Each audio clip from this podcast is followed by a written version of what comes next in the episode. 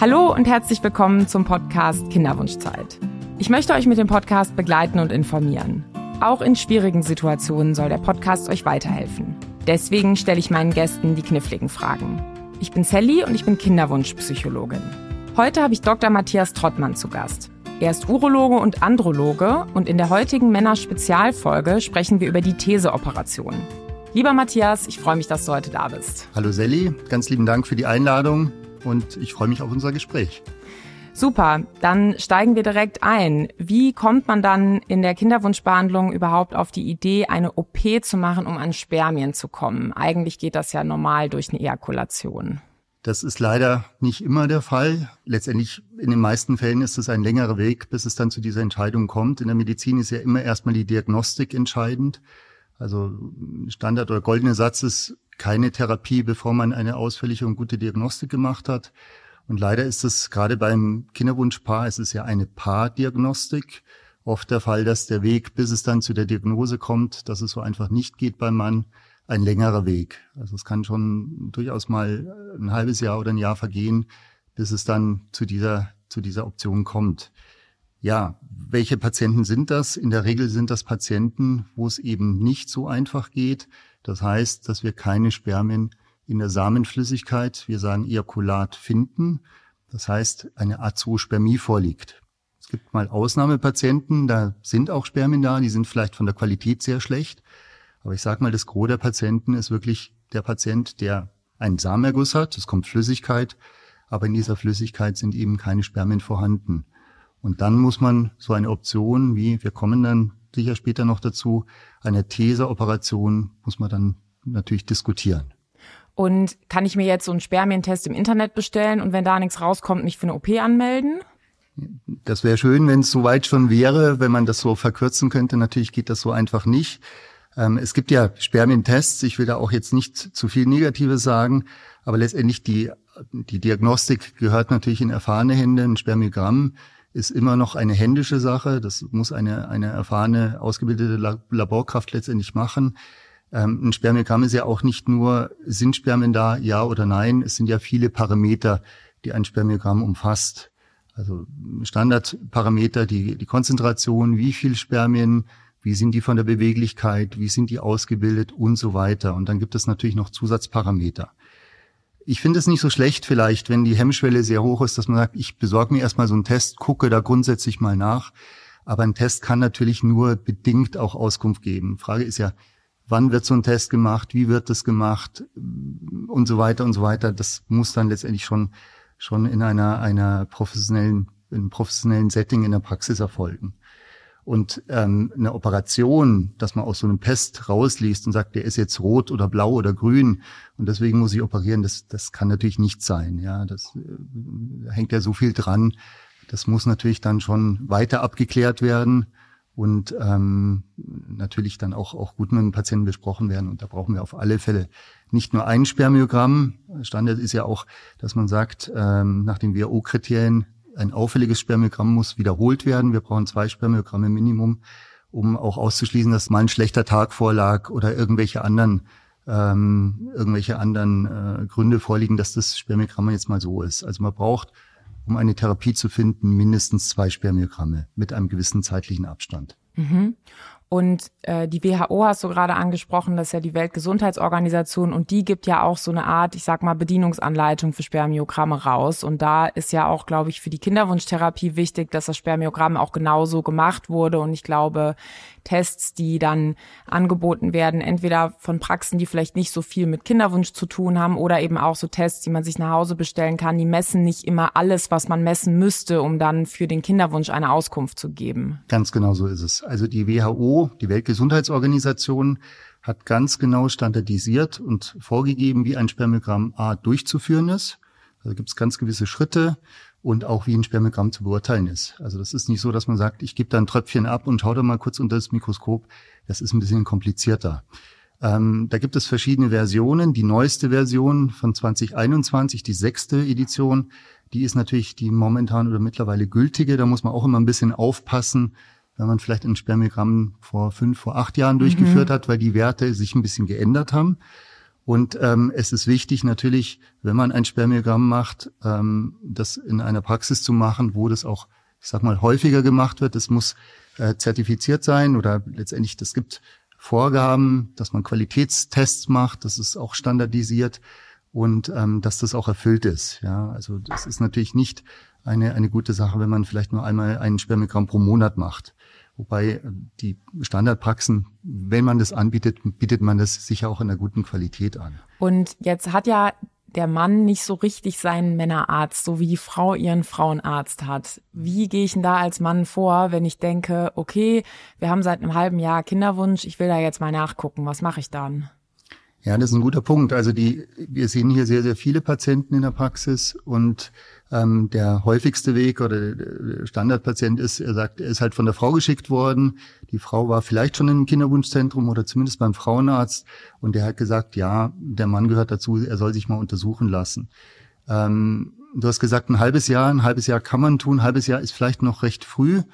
Ähm, natürlich immer die Frage Vorgeschichte, gibt es irgendwelche, gibt es eine Chemotherapie, war früher vielleicht irgendeine Operation? Oder wie oder alt irgendwas? ist die Partnerin? Oder wie alt ist die Partnerin? Ganz entscheidend. Natürlich habe ich Zeit, kann ich sagen, ruhig Blut, einfach nochmal länger warten oder ist die ist die Partnerin ein bisschen, äh, vielleicht geht schon auf die 40 zu, das ist nicht alt, aber natürlich im Setting Kinderwunsch ist das immer so ein Punkt, wo man dann auch, auch äh, sollte man berücksichtigen, nicht zu viel Zeit ähm, zu vergeuden.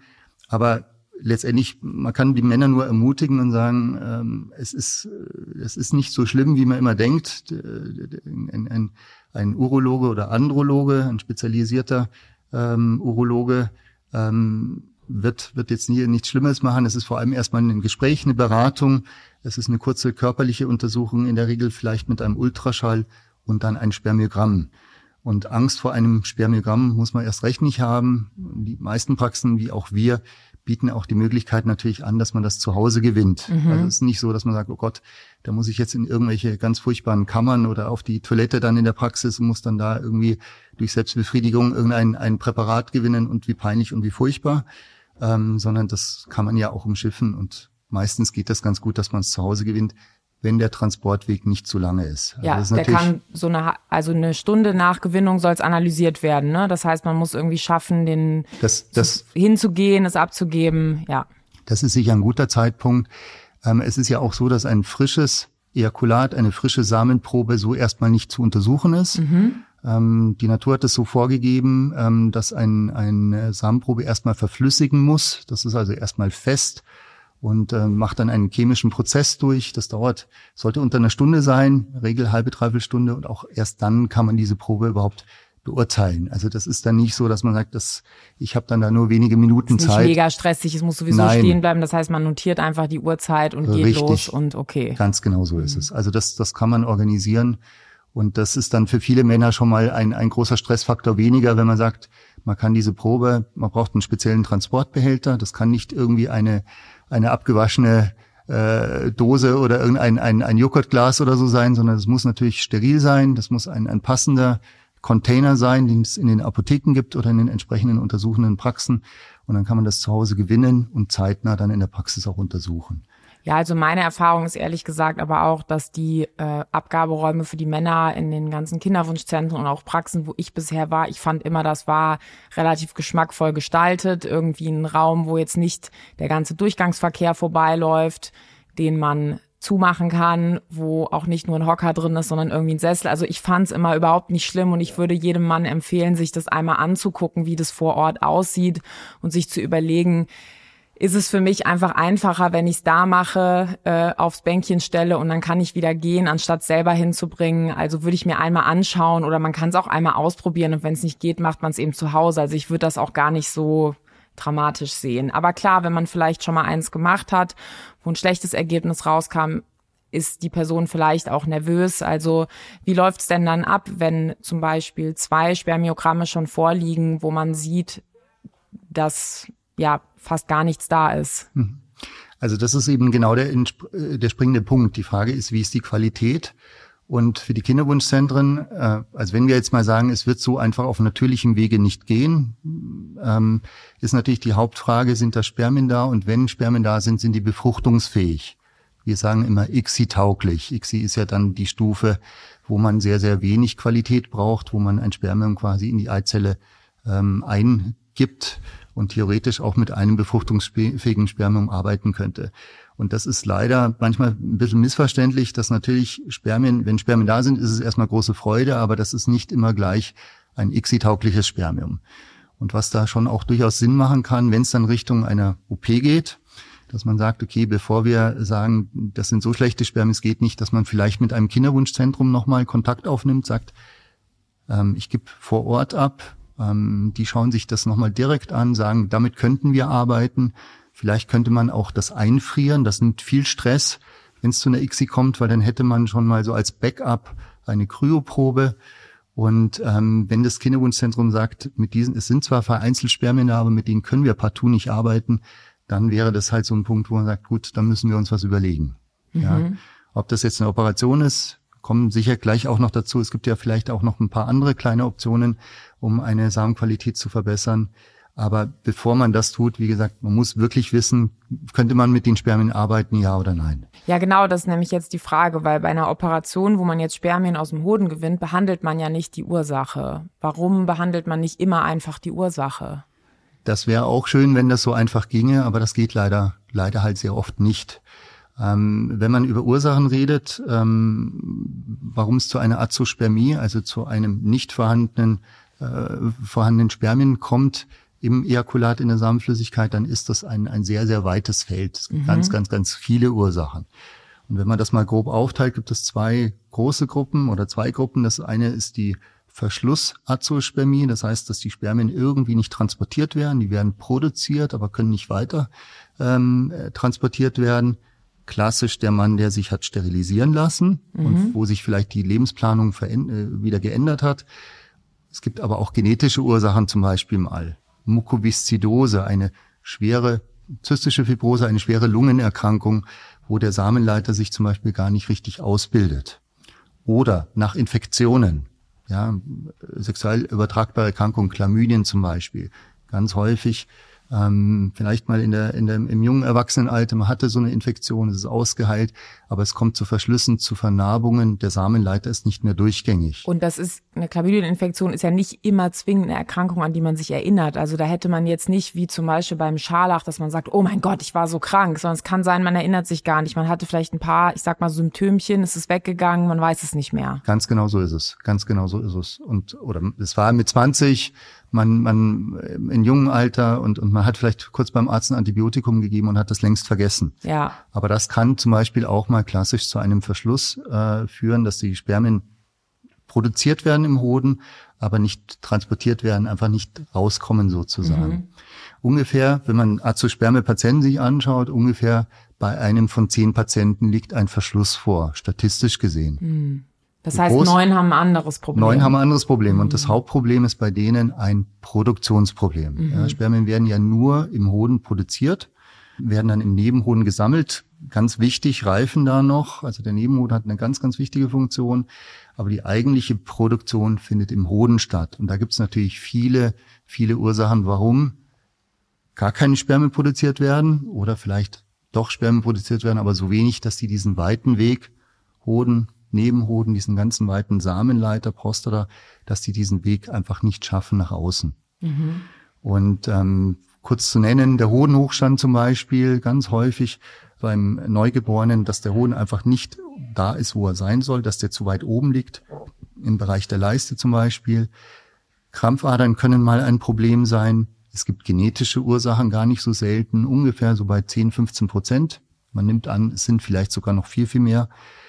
Es können Therapien früher mal gemacht worden sein, aufgrund von Tumorerkrankungen, Chemotherapien zum Beispiel, die dann zu einer Schädigung geführt haben. Da erinnern sich ja die Betroffenen in der Regel dran, ne? Ja. Das, das ist richtig. Und äh, da wäre es immer wünschenswert, wenn der, äh, der äh, Patient so alt war, vor Behandlung vielleicht schon im, im zeugungsfähigen Alter war und vielleicht auch eine, eine Probe hätte einfrieren können. Mhm. Also es wäre natürlich immer, immer, immer vom Vorteil, dass man sagt, der ist 20, da steht eine Chemotherapie an, der hat keinen Kinderwunsch, aber man versucht Spermien zu nehmen, einzufrieren, so als Backup. Und wenn hinterher ein Problem ist, könnte man auf dieses Backup, mhm. auf diese Probe zugreifen. Schwierig wird's, wenn der präpubertär ist, wenn der vor der Pubertät ist, wenn da noch keine Spermienproduktion stattfindet. Können wir vielleicht später auch noch drüber reden. Also es gibt ganz, ganz, es ist ein ganz buntes Bild an Ursachen, warum es zu einer Azospermie kommen kann oder warum eine Azospermie vorliegt. Und deswegen gibt es da auch nicht die eine immer Standardtherapie, ja. Mhm. Und es ist, es gibt auch hormonelle Ursachen zum Beispiel. Und es ist leider so, dass nach wie vor bei vielen der Ursachen kann ich das nicht ändern. Ja, wenn es eine, eine genetische Ursache vorliegt, die kann ich nicht ändern. Das ist vielleicht auch gut so. Wenn eine Reifungsstörung vorliegt, aufgrund eines stattgefundenen Hodenhochstandes, der vielleicht spät korrigiert wurde. Was heißt spät in dem Fall? Also gut, die Zeiten ändern sich. Ähm, soll auch keine keine keine Schuldzuweisung sein an die frühere Ärztegeneration. Früher war es nur so, dass man etwas länger gewartet hat. Ja, das hat, jede Zeit hat so, so seine ja. Vorstellungen. Und heutzutage sagt man eigentlich im ersten Lebensjahr mhm. sollte der Hoden an der richtigen Position sein und sonst würde man das operativ korrigieren. Jetzt ist immer schwer zu sagen, was wäre gewesen, wenn ich es wenn ich es nicht operiert hätte oder früher operiert hätte. Ich kann es ja nicht vergleichen, ja. weil der Patient ist dann vor einem und ist so. Aber es gibt klare Daten, dass ein Hodenhochstand das deutlich verändern kann und spät, also ab einem Jahr, zwei Jahre zweiten Lebensjahr erst korrigiert, dass die, dass das deutlich zunimmt an Azospermien oder auch an grundsätzlichen Spermatogenesestörungen. Und es gibt einfach das Problem eines Spermientransports, eine sogenannte Verschlussazospermie oder es gibt auch ein Produktionsproblem, eine sogenannte Nichtverschlussazospermie. Die ist häufiger. 90 Prozent der Patienten haben das. Und würde ich diesen Verschluss bemerken, dass ich dann weniger Ejakulat habe? Oder wie viel Spermien sind eigentlich von der Ejakulatmenge da drin? Genau, also das merkt man nicht. Äh, guter, gutes Beispiel ist, die Männer, die sich haben sterilisieren lassen, die haben weiterhin ganz normale Samenergüsse, ganz normale Ejakulate. Das Hauptejakulat, das Hauptsperma kommt von der Prostata und vom Samenbläschen, 95 Prozent von der ganzen Flüssigkeit. Also wenn man sagt so 1,5, 1,6 Milliliter Minimum, 5 Prozent kommt vom Nebenhoden. Das ist quasi gar nichts. Und sie, man kann dem, man kann der, der, der Samenflüssigkeit, dem Sperma auch nicht ansehen, sind da Spermien drin oder nicht. Ja, das ist mal konzentrierter, das ist vielleicht mal ein bisschen zähflüssiger, das ist mal gelblich oder nicht. Äh, man hört da immer Geschichten von den Patienten, wo man sagt, alles gut, aber letztendlich was zählt, ist die mikroskopische, mhm. die chemische Untersuchung. Das kann man nicht, man kann es nicht durch eine Blickdiagnose, ähm, kann man da nicht weiterkommen. Und natürlich sieht man einem, einem Ejakulat, einem Sperma nicht an, ob da Spermien drin sind. Mhm. Das tut nicht weh, das merkt man nicht ähm, das ist so oder nicht, da zählt das Mikroskop. Und man merkt auch nichts im Vitalgefühl oder so. Gar nicht, ne? nein, also, gar ja. nicht. Hm. Das, das, das ist nicht irgendwie was, was was auslöst. Hm. Und gutes Beispiel, die Patienten nach einer Sterilisations-OP, der hat weiterhin Erektionen, der hat weiterhin einen Samenerguss mit 95 Prozent, also quasi ganz normaler Flüssigkeit. Und auch mit einem Orgasmusgefühl. Mit einem also Orgasmus, es, ja. der hat Lust auf Sexualität und so weiter. Das hat ja nichts mit den Hormonen zu tun. Und äh, sonst wird sich vielleicht auch keiner operieren, verständlicherweise. Ja. Und somit ähm, erkennt man, erkennt, also man spürt es nicht und man kennt es auch dem der, der Samenflüssigkeit sicher so nicht an. Und Verschluss klingt jetzt so, einmal spülen und es ist wieder frei. Ja, also das, das wäre schön, aber der Samenleiter ist eine, eine komplexe und eine sehr lange, sehr langer Schlauch und den kann man so nicht frei putzen. Also es gab früher mal Ideen, dass man einen Samenleiter ähm, mit einem Kontrastmittel darstellt, mhm. eine Vasographie. Das ist heutzutage obsolet. Das macht man nicht mehr. Erstens, den zu treffen, also zu punktieren, sehr schwierig. Zweitens, ich kann da nur mehr verletzen. Mhm. Ja. Also das heißt, ich kann das nicht abklären. Ich weiß nicht, ob der Samenleiter offen ist oder nicht. Ich kann es nur vermuten. Und der ist so fein, das kann ich mir auch nicht angucken. Fein. Nicht mal mit, und wenn ich es mit dem Mikroskop machen wollen würde, müsste ich ja überall aufschneiden, die ganze Länge. Das Zum Beispiel, genau. Geht genau. einfach nicht. Ganz genau. Der ist vom inneren Lumen, also von der Öffnung sind wir bei 0,3 Millimeter. Das ist also ganz, ganz, ganz dünn. Und äh, es gibt ja verschiedene Ursachen. Also Standard oder häufig ist der nach Sterilisations-OP. Da weiß ich, wo der, wo die, wo der, wo die Durchtrennung ist. Da gibt es auch Möglichkeiten, das zu rekonstruieren. Der muss vielleicht nicht eine These machen. Aber bei den anderen Fällen, wenn es jetzt genetisch bedingt ist, dass der Samenleiter sich nicht differenziert hat, oder wenn das ein Patient ist nach einer Infektionserkrankung, Chlamydien zum Beispiel, dann kann ich das nicht irgendwie äh, freispülen oder eröffnen oder ich kann da einen künstlichen Samenleiter dazwischen schalten oder irgendwas dergleichen. Das kann ich nicht ersetzen. Mhm. Das heißt, da gibt es keine, keine kausale Möglichkeit, das zu ändern. Das ist bei den Verschlüssen. Mhm. Jetzt kommen wir zu den nochmal komplexeren Nicht-Verschluss- äh, Azospermenpatienten. Also man sagt ganz viele Ursachen. Das kann ein Hodentumor sein, das kann eine, eine stattgefundene Chemotherapie sein, das kann äh, eine genetische Ursache sein, das kann der Hodenhochstand sein und so weiter. Das heißt also ein ganz weites Feld an, an Patienten. Mhm. Und da gibt es nicht den Standard, dass man sagt, dass die sind alle gleich und deswegen mache ich immer das Gleiche an, an Therapie. Mhm.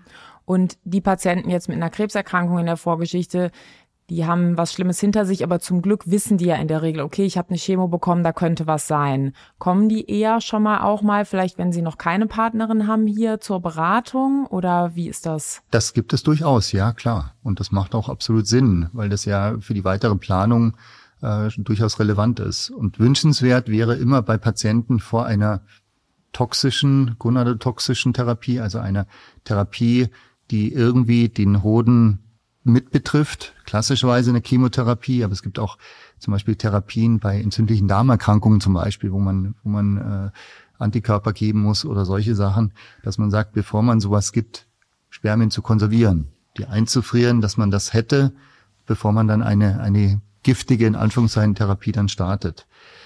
Manchmal ist es nicht möglich, ja, die Zeit drängt, der Patient kann nicht abgeben und ähm, dann macht es natürlich Sinn, auch zu sagen, okay, man schaut dann mit ein bisschen Zeitversatz, also während der Chemotherapie sowieso nicht und ein Patient sollte auch ein Jahr nach einer, einer toxischen Therapie weiter verhüten. Also man sollte dann auch nicht, sich nicht fortpflanzen, weil die, die, das Missbildungsrisiko bei den, bei den angezeugten Nachkommen einfach erhöht ist.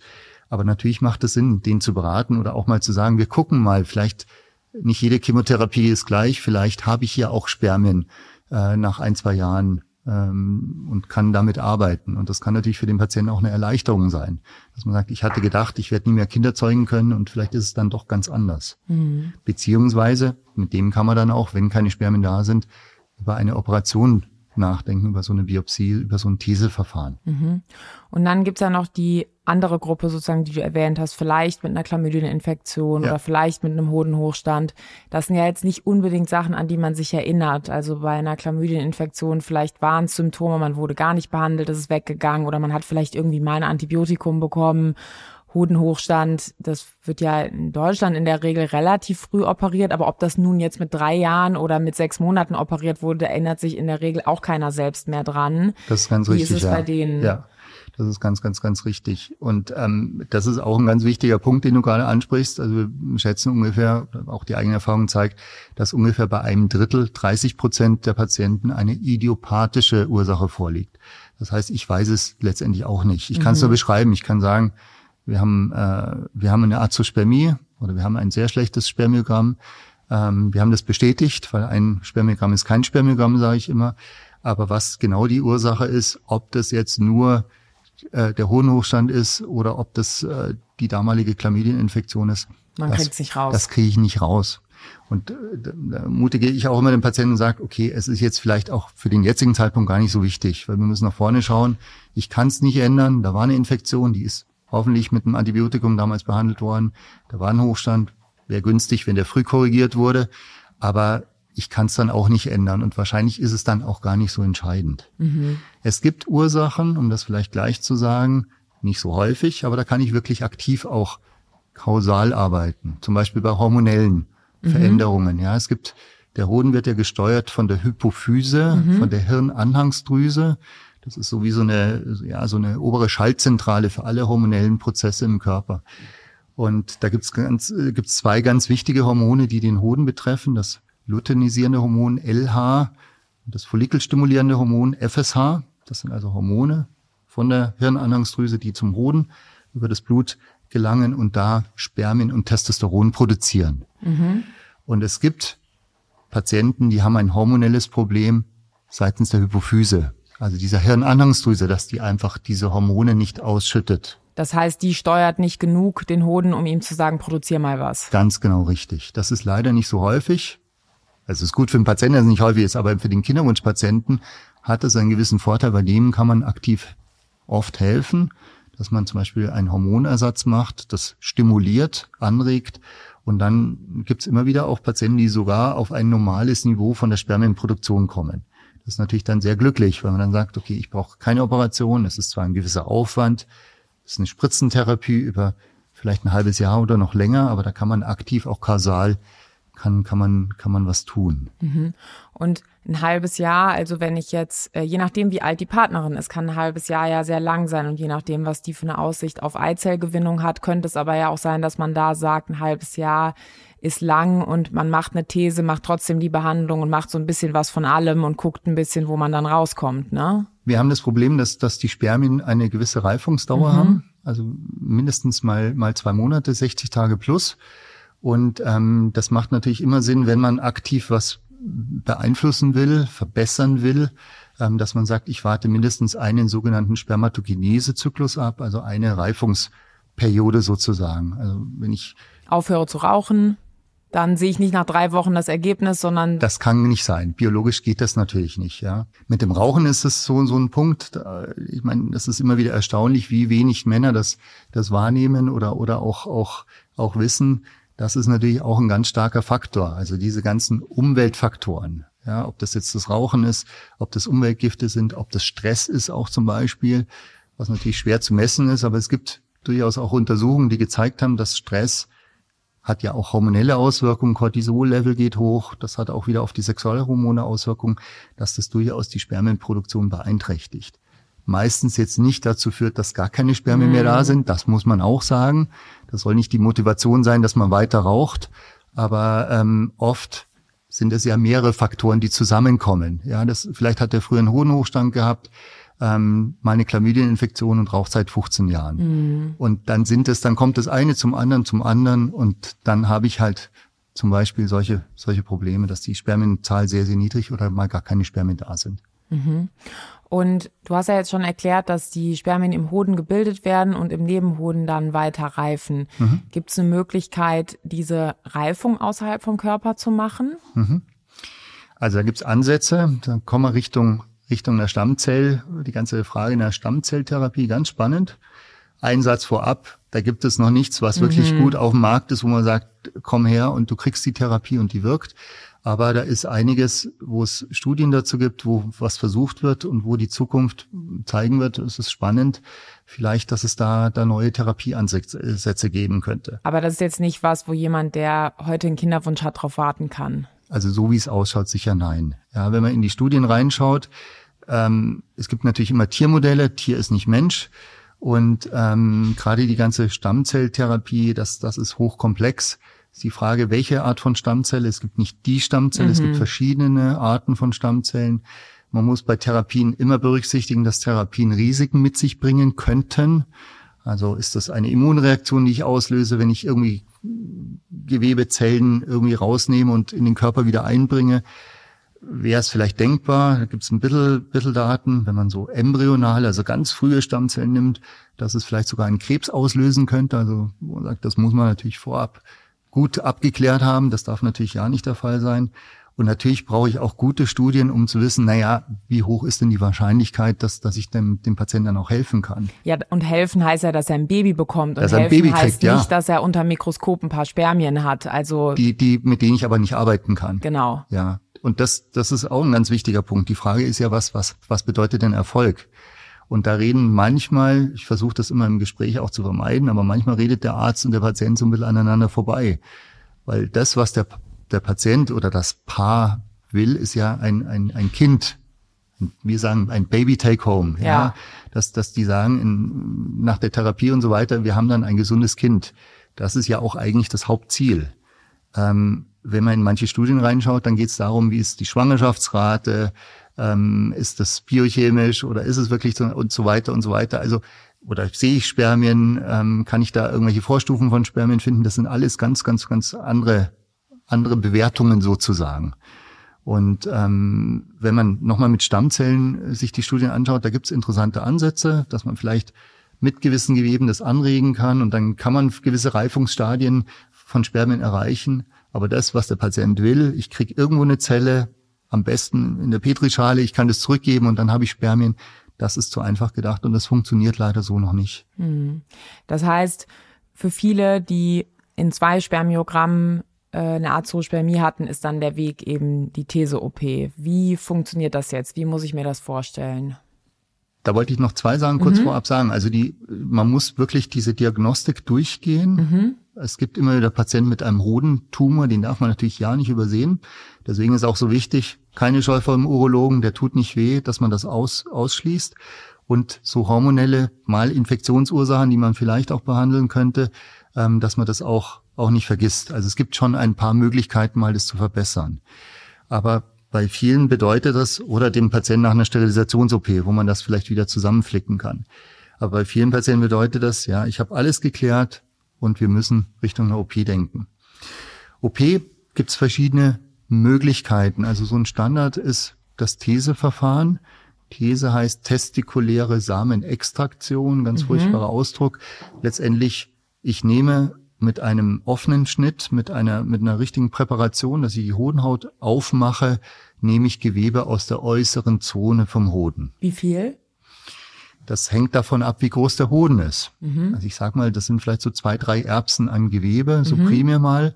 Aber es gibt natürlich Patienten, genetische Ursachen zum Beispiel, Stichwort Klinefelter-Syndrom. Mhm. Die haben Hoden, die sind vielleicht zwei, drei, vier Milliliter. Also die sind murmelgroß, vielleicht ein bisschen größer. Und wenn ich da zwei, drei Erbsen rausnehme, dann, dann ist der Hoden schon weg. Ja, das ist natürlich keine gute Idee. Ein normaler Hoden hat so ein Volumen von 15, 20 Milliliter pro Seite.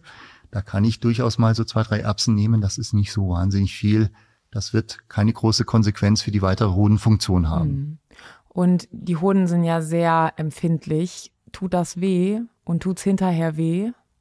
Genau, also eine Operation ich mache das mittlerweile Standard nur noch in einer Narkose, in einer Kurznarkose, weil ich einfach das Gefühl habe, der Patient, dem geht's gut, der schläft, der kriegt das alles nicht mit. Ist weniger angespannt. Ist weniger angespannt. Dadurch kann ich mich komplett auf die Arbeit konzentrieren und ich habe auch die Möglichkeit, ähm, ja, den Hoden komplett zu präparieren, den Hoden auch zu mobilisieren. Also ich kann ein bisschen anders präparieren, als wenn der Patient immer wach wäre. Mhm. Das muss man vielleicht nicht. Es gibt sicher Kollegen, die das sehr, sehr gut auch in der lokalen Betäubung machen. Aber natürlich das oberste, die oberste Prämisse bei solchen Operationen ist, der Patient soll das nicht merken. Der soll natürlich komplett schmerzfrei sein. Wenn man das operiert hat, eine Operation kann 30 Minuten, Stunde, eineinhalb Stunden mal dauern, je nachdem, was man tut, ähm, ist es hinterher in der Regel irritiert. Ja, viele sagen, als ob man irgendwie einen Ball in eine komische Region mhm. abgekriegt hätte. Das ist ja normal, da ist was gemacht worden, mal mhm. mehr, mal weniger. Aber es sind jetzt keine schweren Schmerzen. Also man kann es in der Regel mit, mit, wenn man das kühlt, wenn man entsprechend Schmerzmittel, was ganz ähm, Einfaches, was Einfaches ja. gibt für ein paar Tage, wenn man auch den Patienten anweist und sagt, bitte äh, schone dich, beweg dich nicht zu viel, ist ja logisch irgendwie, nicht Fahrrad fahren, nicht zu viel rumlaufen, kein Joggen, kein Sport, dann ist das eigentlich bei den aller, allermeisten Patienten in, in einer sehr kurzen Zeit auch auch erledigt und ohne große Nebenwirkungen oder große Schmerzen. Also habe ich auch richtig verstanden, das ist eine ambulante Operation. Ich gehe dahin, lass die OP machen und ich kann halt nach der Narkose nicht Auto fahren, aber wenn mich jemand abholt, kann ich nach Hause und wenn ich jetzt ein Schreibtischtäter bin, kann ich vielleicht sogar am nächsten Tag arbeiten. Ganz genau so ist es. Ja, Ganz okay. genau so ist es. Also wir machen das hier standardmäßig, wie gesagt, in der Vollnarkose, dauert zwischen so 30 und 90 Minuten. Der Patient ist meistens so drei, vier Stunden, nicht hier in der Praxis. Man braucht schon ein gewisses Setting mit auch seinem Team mit Spezialisten um sich rum. Das geht eigentlich nur in einem Kinderwunschzentrum. Aber das ist natürlich ambulant, meistens in der Früh. Ich habe heute drei Patienten operiert am mhm. Vormittag. Die sind alle längst zu Hause ähm, bis Mittag zwölf eins und dann können die abgeholt werden und, mhm. und ruhen sich zu Hause aus. Und Du hast jetzt eben gesagt, wenn du den Hoden frei präparierst, also wenn man die Haut so ein bisschen wegmacht, siehst du dann direkt, was da los ist? Oder erkennst du da was? Oder musst du was rausschneiden und das muss analysiert werden? Leider zweiteres, genauso ist es. Also es gibt nach wie vor keine Möglichkeiten von außen, ob jetzt Ultraschall, ob jetzt eine Blutentnahme. Idee wäre mal vielleicht eine Kernspintomographie, also irgendwas ganz Tolles, Neues, Modernes, Bildgebendes. Ähm, es gibt keine Möglichkeit von außen, in den Hoden reinschauen zu können, zu sagen, da sind Spermien auf der linken oder rechten Seite, am Ober- oder Unterpol. Und das ist jetzt auch nicht verfärbt oder so. Du kannst auch Nein. mit, du kannst nichts sehen. Nein, mhm. ich kann nichts sehen. Das heißt, die Probenentnahme ist immer in Anführungszeichen eine leichte, ja, eine Art Zufallsentnahme. Mhm. Wobei ein bisschen was kann ich schon sehen. Ich kann schon sagen, Ähm, wo sind Gefäße? Wie schaut so der Hoden aus? Gibt es da Vernarbungen?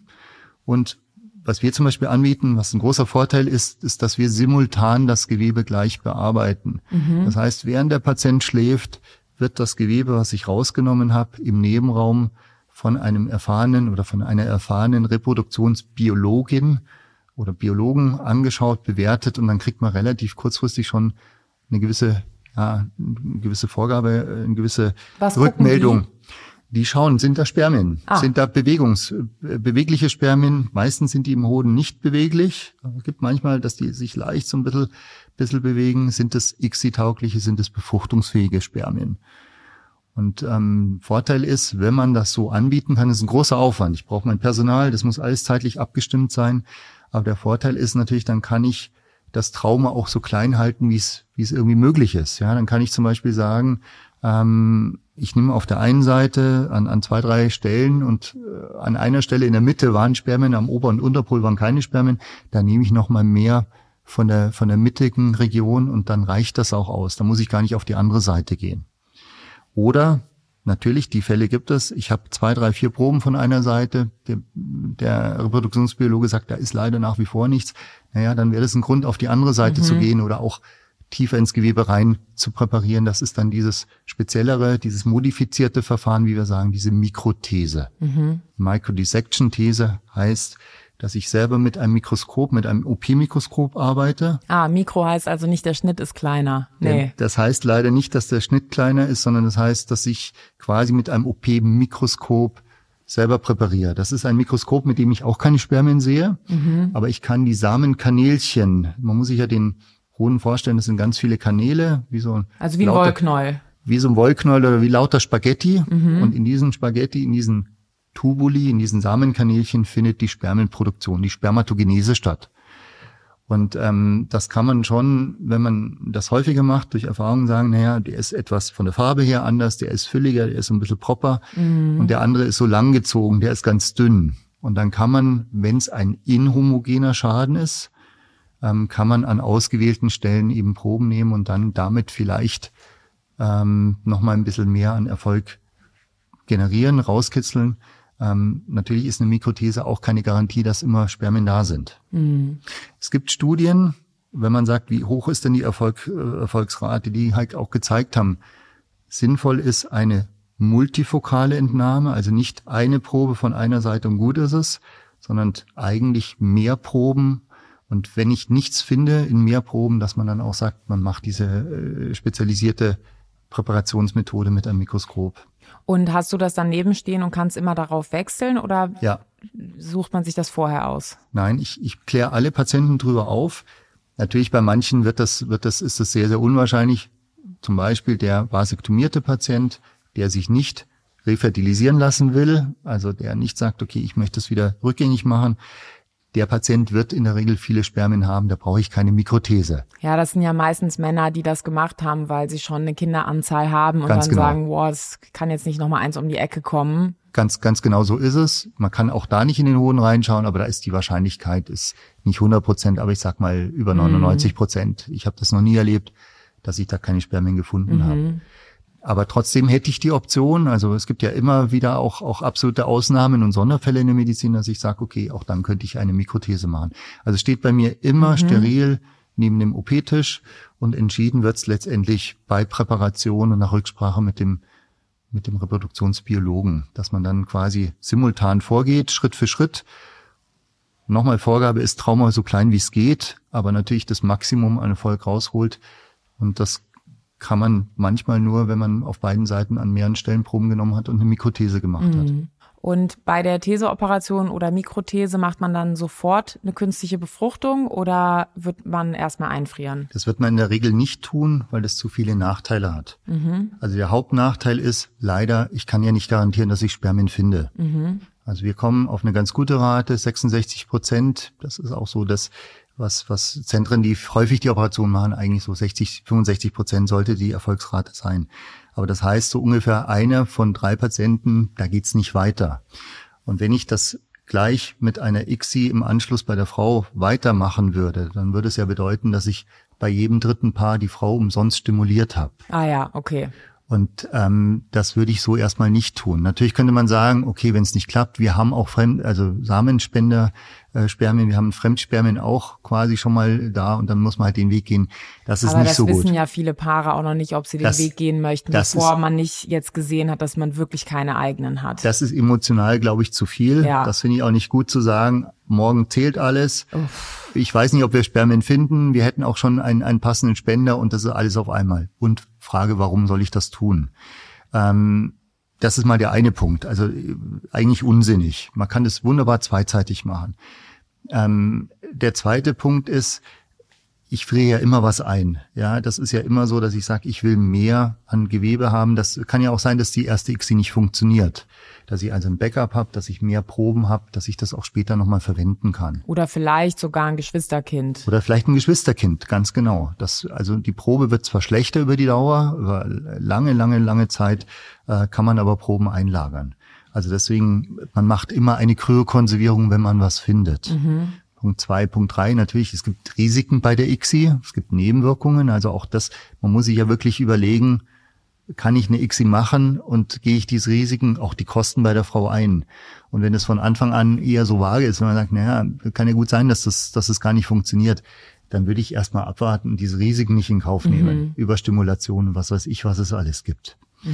Es wird immer, oder man, manche verstehen das so, naja, wenn ich frische Spermien irgendwie hätte, frische Hodenspermien, Thesespermien, dann wäre es ein Riesenvorteil. Das ist leider nicht so. Ja, also der Vorteil minimal vielleicht äh, zu diesen ganzen Nachteilen. Ich weiß nicht, ob ich was finde ähm, vom vom Aufwand von Kosten her. Ich kann auch oft nicht sagen, wann jetzt, wann die Frau wirklich für eine ICSI bereit ist. Das kann heute sein, es kann aber auch vielleicht erst in zwei Tagen sein. Da könnte man die OPs ja gar nicht planen. Das kann ich gar nicht Das planen. heißt, dann müssten alle Patienten hier stehen und dann wird man denen sagen, heute kommst du dran, du kommst jetzt morgen doch nicht dran. Genau, ich bräuchte- Stelle ich mir total stressig vor und nachher müssen doch alle an einem Tag drankommen, weil bei den Frauen ein der Eisprung ist, ist, ist organisatorisch Das gar macht nicht vielleicht der. Operateur, aber das Team wird streiken Ja. zu Recht und ähm, das kann man, das kann man so auch nicht, das kann man nicht organisieren. Ja. Also der Standard ist zweiteiliges Vorgehen. Erst Konzentri also Fokussierung auf den Mann. Man schaut, findet man was? ICSI-taugliche Spermienfrage, ja, nein. Wie viel ist das?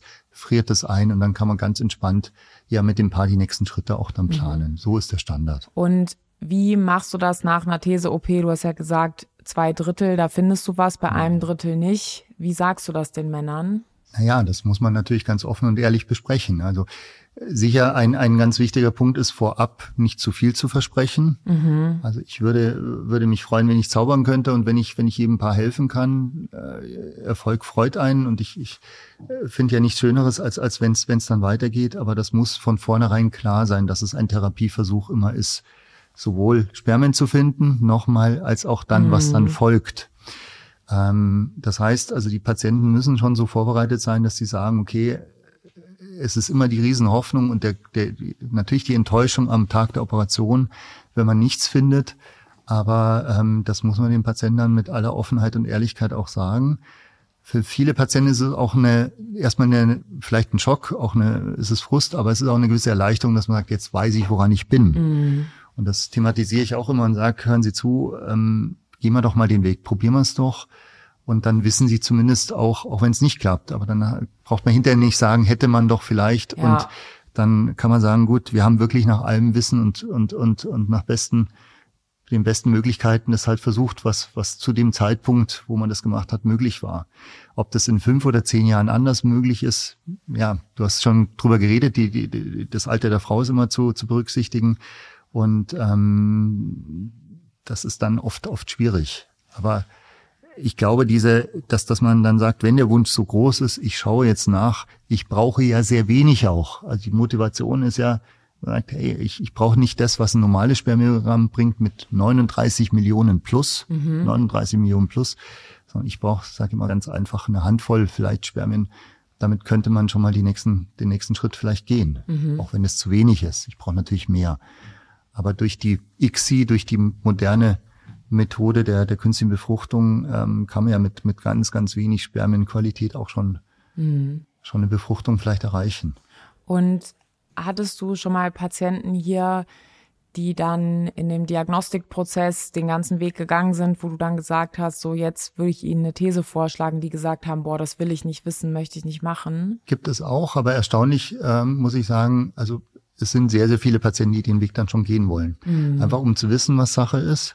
Und ähm, ja, also wenn man denen das auch gut erklärt, ähm, auch, auch vielleicht nicht mit einem Gespräch, sondern mit mehreren Gesprächen, dass man sagt, die Risiken sind ja überschaubar. Mhm. Das Hauptrisiko ist, es kann sein, dass ich sie enttäuschen muss, dass ich nichts finde. Mhm. Aber alle weiteren Risiken sind ja nicht, das ist nicht wirklich erheblich. Das kann mal eine Schwellung sein, der Bluterguss, dass man vielleicht ein paar Tage ein bisschen komisch durch die durch Klingt die. Klingt jetzt ähnlich wie Zahnarzt, ehrlich gesagt. Es ist ein bisschen mehr, aber es ist auch nicht so mhm. dramatisch. Ja. ja. Man muss ein bisschen dran denken an das Testosteron.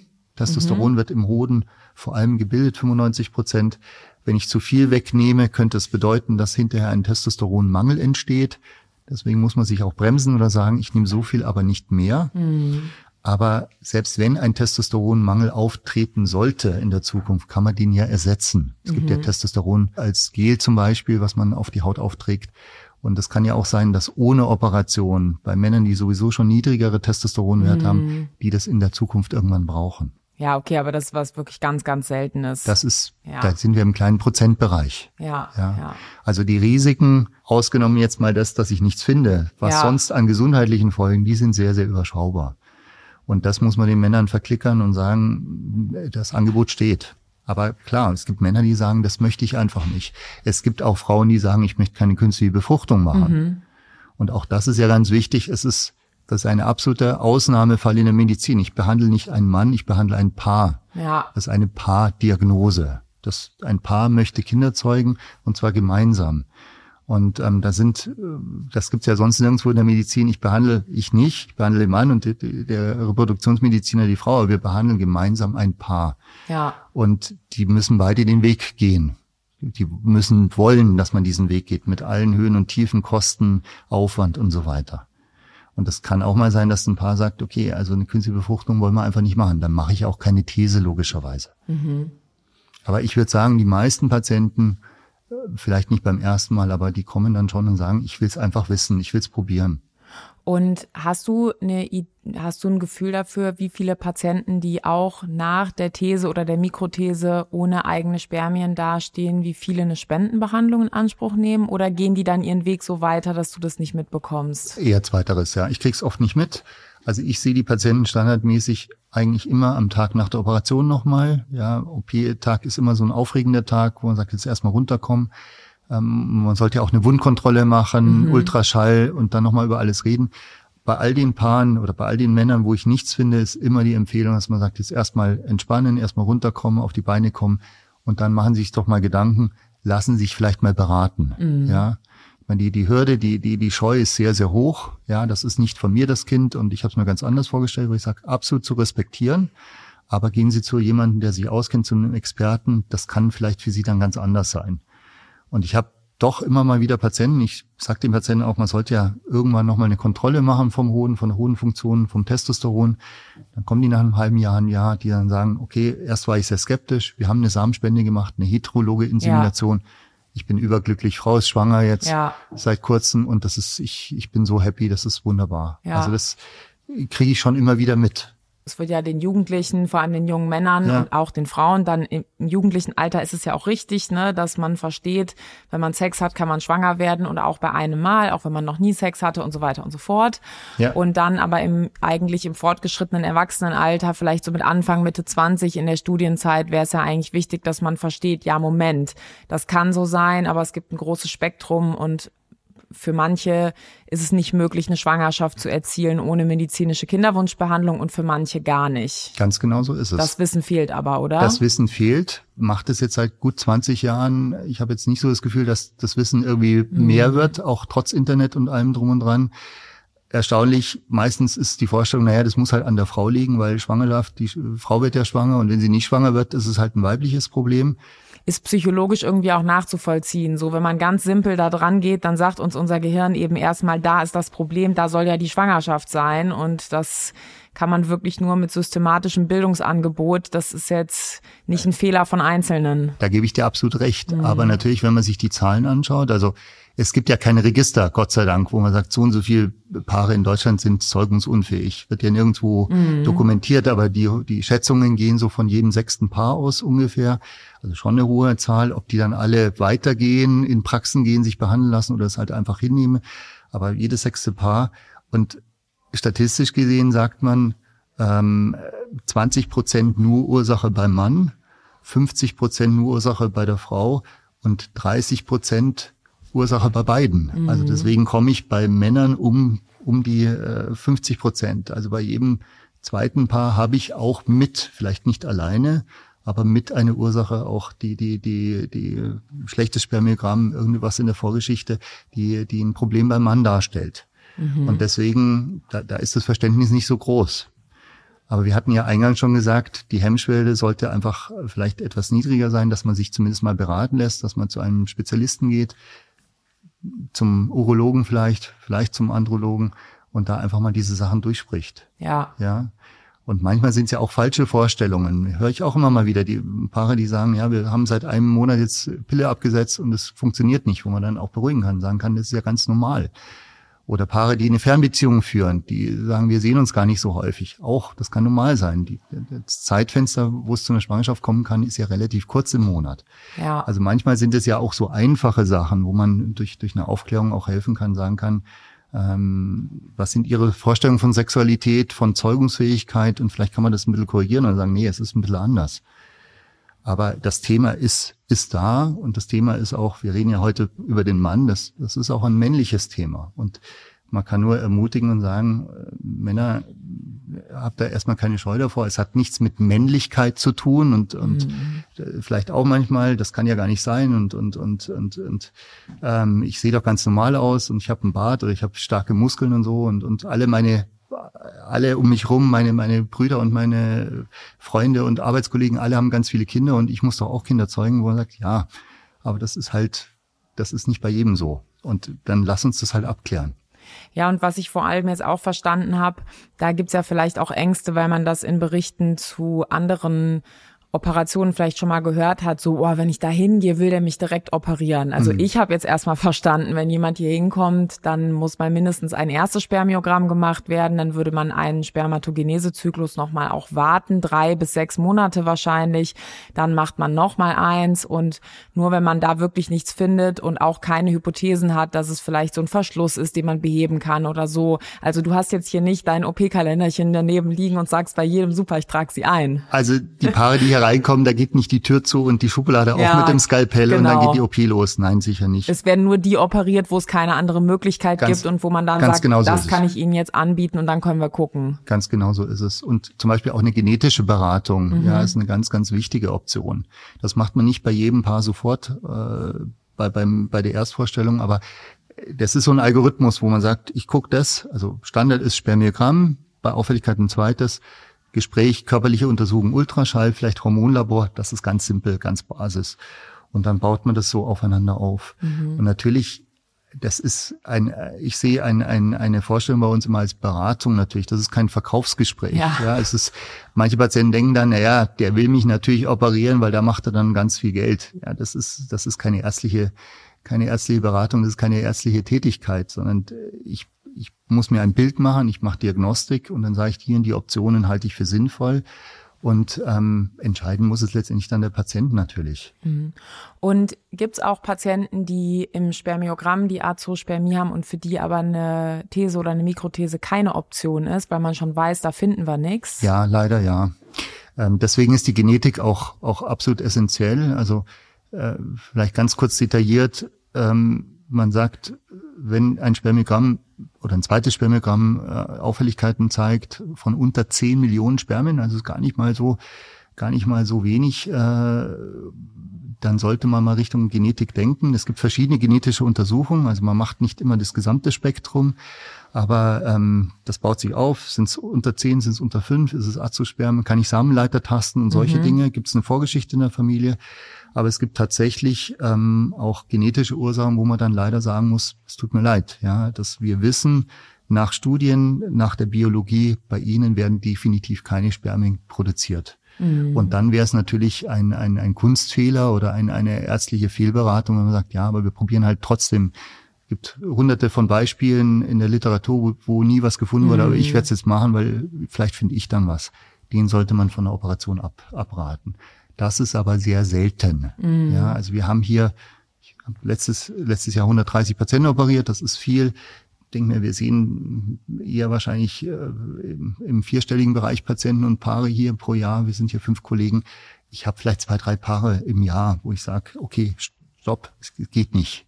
Ja, also These und so weiter. Ich kann Ihnen definitiv nicht helfen und reden Sie mal mit dem Kinderwunschzentrum, schlucken Sie es mal runter und, und reden Sie mit Ihrer Frau beim guten, guten Rotwein und dann gehen Sie mal ins Kinderwunschzentrum und lassen sich beraten bezüglich einer Samenspende. Mhm. Aber diese genetische Veränderung, die kann ich nicht ändern. Ich glaube, was jetzt sehr deutlich geworden ist, ist ähm, kein Mann, der zum Andrologen geht, wird dann und zack in den OP-Plan eingetragen, Nein. sondern es wird eigentlich erstmal versucht, eine These zu vermeiden. Und wenn man ja. aber über einen längeren Behandlungsweg sieht, man hat keine Spermien, dann kann es eine Möglichkeit sein. Genau, also es besteht immer Hoffnung. Ja. ja mit kleinen Ausnahmen. Ich hatte gesagt, diese seltenen genetischen Konstellationen, ja. da muss man dann leider auch schnell Farbe bekennen und sagen, es tut mir leid, ich tue Ihnen jetzt richtig weh. Ja. Ich muss diese Aussage Ihnen jetzt so mitgeben, aber es gibt ja ein Netzwerk an ja. Behandlungsmöglichkeiten, ob man psychologisch dann hilft oder ob man über eine Samenspende und so weiter. Aber das kann ich leider nicht ändern. Ich, es wäre schlecht zu sagen, wir hoffen jetzt mal nochmal weiter Diagnostik. Ich wollte gerade fragen, oder auch eine zweite These. Das ja. bringt in der Regel nichts, wenn man da ordentlich gesucht Nein. hat, dann macht es keinen Sinn. Zweite These kann man tun. Ich habe auch schon bei Männern drei Thesen gemacht, aber das, der Standard ist eigentlich, dass man sagt, gut, die hatten vielleicht Pech, die Proben sind aufgebraucht, es ist vielleicht zu einer Schwangerschaft gekommen, vielleicht auch ein Kind, aber die wollen ein Geschwisterchen, jetzt sind die Proben aufgebraucht. Ja, aber in den Proben war was drin. Das ist nicht eine wiederholte Richtig. These, wo nichts Nein. drin war und man macht ein Jahr später nochmal eine, weil man hofft, dass aus irgendeinem Grund jetzt was aufgetaucht ist. Das, davon würde ich abraten, außer das ist ein Paar, wo vielleicht eine These mal gemacht wurde, wo man sagt, das ist nur von einer Seite biopsiert worden. Ja. Äh, wo man sagt, naja, oder keine Mikrothese gemacht worden, dann kann man diskutieren, sagen, vielleicht hätte ich Glück, wenn man, wenn man ein bisschen mehr Proben nimmt. Das ja. muss man aber sehr kritisch auch, auch diskutieren. Aber wie du es gesagt hast, wenn ich keine, keine Spermien finde in einer These, wenn ich das ordentlich mache, von mehreren Proben, von mehreren äh, Stellen Proben genommen habe und das ist alles negativ, dann würde ich nicht empfehlen und hoffen, dass, dass man vielleicht jetzt einfach noch warten muss, dass man mit einer zweiten These mehr Erfolg hat. Ja. Davon würde ich ganz klar abraten. Aber ich glaube, die äh, Tipps, die ich für Männer jetzt nochmal mitnehmen würde, was man auf jeden Fall fragen kann, wenn man sich vorstellt, ist eben, gibt es die Möglichkeit, dass der Operateur in der Operation auf diese Mikrothese wechselt? Weil das habe ich jetzt verstanden, dass das auch mit Kompetenzen und Personalaufwand und Equipment verbunden ist. Das müsste da sein. Und was hat der Operateur für eine Technik? Also äh, über, entnimmt der an mehreren Stellen, entnimmt er standardmäßig an beiden Hoden und diese Dinge nochmal zu fragen und dann zu gucken, okay, äh, wird das so gemacht. Und wenn ich es richtig verstanden habe, ist das eben ja eine Technik. Da hat man dann alles abgesucht, dann hat man auch Klarheit. Und natürlich wünschenswert, aber das ist auch immer ein Aufwand. Frage, ob man das vom Personal, äh, von der, von, von, ob man das vom, vom Materiellen auch stemmen kann, dass man simultan das aufarbeitet. Das mhm. wäre natürlich schön, ja, wenn, wenn Sie als Operateur, wenn man das nimmt und ich habe gleich eine Rückmeldung, weil dann kann ich vielleicht an den Stellen, wo ich was finde, mehr entnehmen ja. oder auch entscheiden, es reicht schon, ich muss gar nicht beide Hoden zum Beispiel biopsieren. Das bedeutet eben, der Biologe steht direkt daneben oder die Biologin guckt sofort und dann kommuniziert man eben direkt so, ja, okay, sehe was, dann wenn das, wir noch Wenn das was. möglich ja. wäre, das können nicht alle. Ich war lange in der Klinik, hier in der Uni in, in, München tätig, da war das nicht immer möglich, ja, weil das einfach vom, vom, vom Aufwand groß ist. Aber wenn es möglich wäre, wäre das natürlich schon auch ein gewisser Vorteil. Ja, also schon auch was, was man fragen kann, bevor ja. man eine Behandlung in Anspruch nimmt. Ja, absolut, ja. ja. ja. Ja, super. Also und was ich jetzt vor allem auch verstanden habe, ich habe eben den Vergleich mit dem Zahnarzt gemacht, da hast du gesagt, nicht ganz so, aber ich hatte jetzt auch nicht das Gefühl, dass es mir fällt jetzt nichts anderes ein, womit ich es vergleichen könnte. Vielleicht ist es etwas intensiver, aber ähm, ich habe jetzt auch nicht das Gefühl, äh, es ist, ja, fällt mir eigentlich keine andere OP ein. Fällt dir eine ein, die man vergleichen könnte?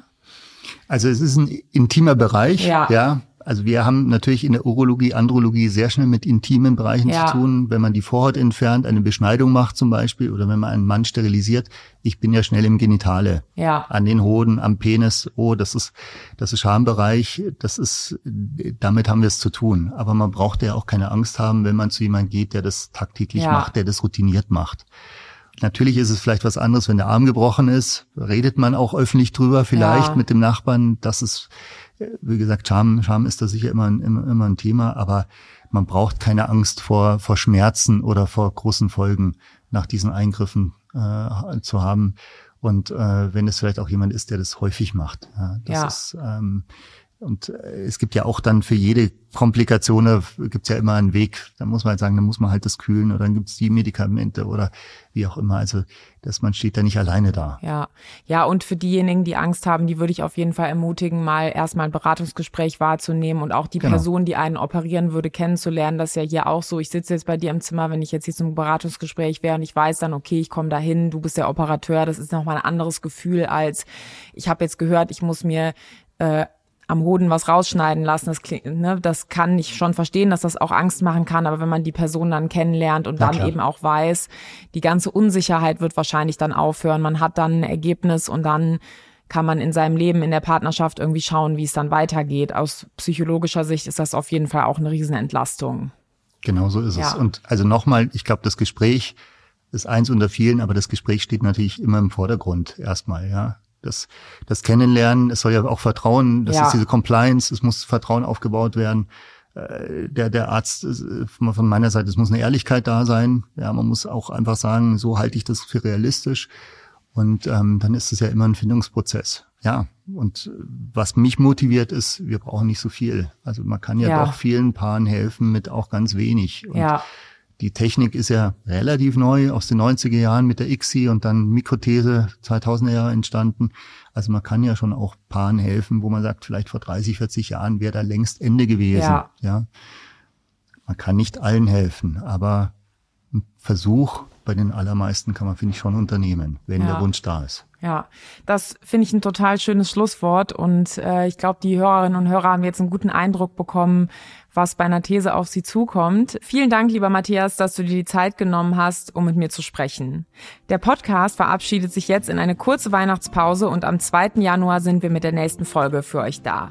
Liebe Hörerinnen und Hörer, wenn ihr euch ein Thema wünscht, schreibt an 416r.bmfsfj.bund.de. Die E-Mail-Adresse findet ihr in der Episodenbeschreibung. Dieser Podcast ist Teil eines Unterstützungspakets und zwar vom Informationsportal Kinderwunsch. Auch diesen Link findet ihr in der Episodenbeschreibung. Abonniert den Podcast auf dem Podcast-Player eurer Wahl. Wenn er euch gefällt, gebt dem Podcast eine 5-Sterne-Bewertung. Das hilft uns, noch mehr Menschen mit dem Thema zu erreichen. Vielen Dank fürs Zuhören und ich freue mich schon auf die nächste Folge. Weitere Hilfe und Unterstützung finden Sie auf dem Informationsportal des Familienministeriums unter www.informationsportal-kinderwunsch.de.